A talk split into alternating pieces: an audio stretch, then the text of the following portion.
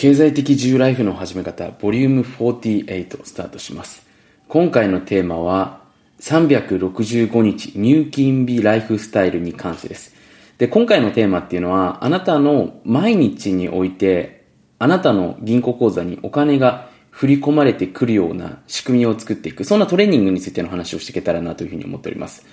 で、まあ、実はね、こう僕たちのこの収入形態っていうもの自体が、僕たちが多分アルバイトを始めた時から、まあ、例えば毎月2回とかね、例えば僕は、あの、北米圏とアジアでも会社を経営してるんで、日本とはちょっと違うんですけれども、まあ、海外だと、その月に2回っていうところが多いんですよね。まあ、15日と、まあ、その月末に1回ずつっていうところが、まあ、僕の、その経営してる会社に関してはそこになってくるので、まあ、その時に、入金日っていう形で社員の方はもらえるわけですね。でも経営者っていうのはもちろん自分で給料もらってる人もいますけれども、ほぼ毎日がその会社の銀行口座にね、いろんなお金が振り込まれてるわけですね。で、それがね、まあ、例えばその一つの事業だったら一箇所かわかんないです。二箇所か三箇所かわかんないですけれども、まあそんな形でこう入金日っていうのが日々あるわけですね。だから、こうイメージとして、その一般的なサラリーマンとか、まあ僕もね、一時期アルバイトしてた時期があったんでわかるんですけども、そのお金が出ていく回数の方が入ってくる回数よりも多いわけですね。要するにだから出費の方が多いわけですよ。簡単に言うと。一日の中でお金を使うその回数と入ってくる回数で見たら、出てくる量の方が大きいので、回数的に、どうしてもそのお金に対してネガティブなイメージというのがついてしまうわけですね。で、ここでまあ僕自身も、まあある時から気づいて、こうすると多分独立してからも、なんかお金が入ってくるイメージが多分ないなっていうところで、その、すごく自分自身のそのアイディアとかクリエイティブを邪魔していることに気づいていったんですよ。で、その時に僕自身何をしていくといいのかなってことを考えたのかっていうのが、また今回ちょっとこれ話していくテクニックなんですけども、要は入金日をいかにして増やしていくのかっていう、こういう、まあアイディアというか発想を思いついたんですね。要するに毎日の中でその出費よりも回数として、例えば僕の場合当時アルバイトをしてたので、月に1回ほど、その、まあ、給料日というか、アルバイトのその給料が支払える日があったんですけども、それ以外も毎日自分で何かしらお金を作っていく。例えばだから当時最初に思いついたのは Yahoo オークションやって始めたりとか、あとはその、ヤフーオークション以外でも、あのー、まあ、自分でね、こうイベント業を行って、実際に僕の場合は手渡しでお金をもらうこともやってたので、まあ、それによってその、あ、自分のとこにお金が入ってくるんだなっていう感覚ですよね。こういったものをしっかりとその独立の前に身につけておいたんですよね。これによって、自分のその考え方として、あ、そうか、誰かが自分のとこにお金を払ってくれて入金日っていうのが成り立つんだなってことを分かってたんですね。で、要は会社にお勤めしているとね、自分でお金をこう請求する、自分で金額を決めるっていうことがないので、その、上司とかね、まあ会社のシステムによって決められた報酬形態でしか生きていけないわけですよ。もちろんその中でね、満足してる人はそれでそれでいいと思うんですけども、もしかしたらでもその金額がね、自分でもしかしたら本当に独立したらそれの何十倍、まあ、人によって何百倍もね、稼げるかもしれないのに、まあ、会社に搾取されてるっていうとね、言い方が悪いんですけれども、調整されてしまっているかもしれないわけですよね。そういったものが自分でこう入金日を決めて自分で増やしていくってことを決めた瞬間から、あ、そうか、俺が毎日今こうやって価値を生み出してお金をもらうことによって毎日が入金日になっていくんだな。この金額って自分でも決められるんじゃないかなっていうね、自分で自分のところに入ってくる金額すらも決められることに気づいていくわけなんですね。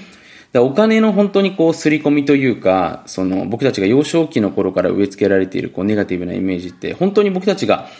お金から自由になっていく上ですごく邪魔なんですよね。だそれを本当にいかに若いうちから、もう今だからこれ聞いてくださってる、この今瞬間からね、少しずつ少しずつ、その入金日を増やしていくっていう回数をしていかないといけないと思うんですよ。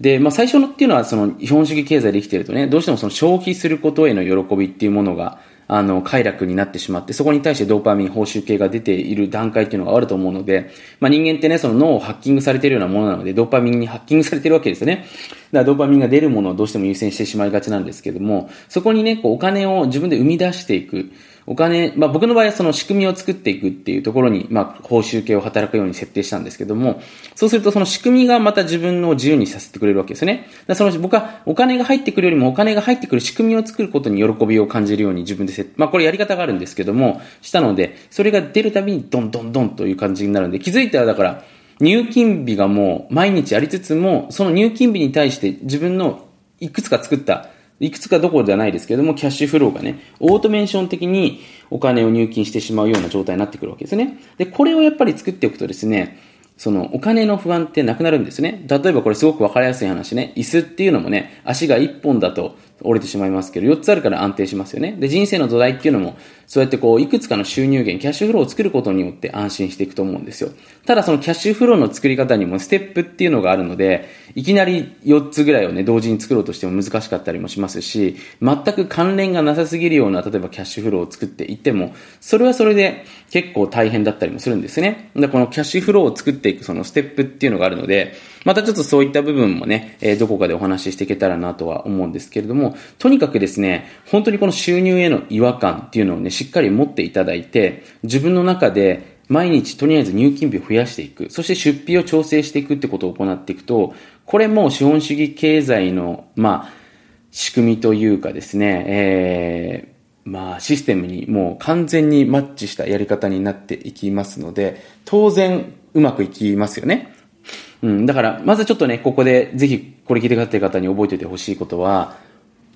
入金日をとにかく増やしていくことをですね、自分の中で考えてやっていただけるといいと思います。で、僕がね、じゃあ昔やってたテクニック。そうは言ってもね、転売とかっていうのはすぐ始められますけれども、自分で事業を始めるまではやっぱりそれなりの勉強っていうのが必要なので、まあ当然ね、ビジネスっていうのは勉強してないと、あのー、まあ購買、特に心理学と仕組みの勉強なので、ここはやっぱりしっかりしないとですね、あの余計なことにフォーカスをしてしまってお金が儲からない状態、儲かっているような雰囲気を見てても、実は出費の方が多い状態になっちゃうので、まあしっかりビジネスの勉強はしていった方がいいと思うんですけども、その中でね、僕がやってたのは、その自分の、その、なんていうんですかね、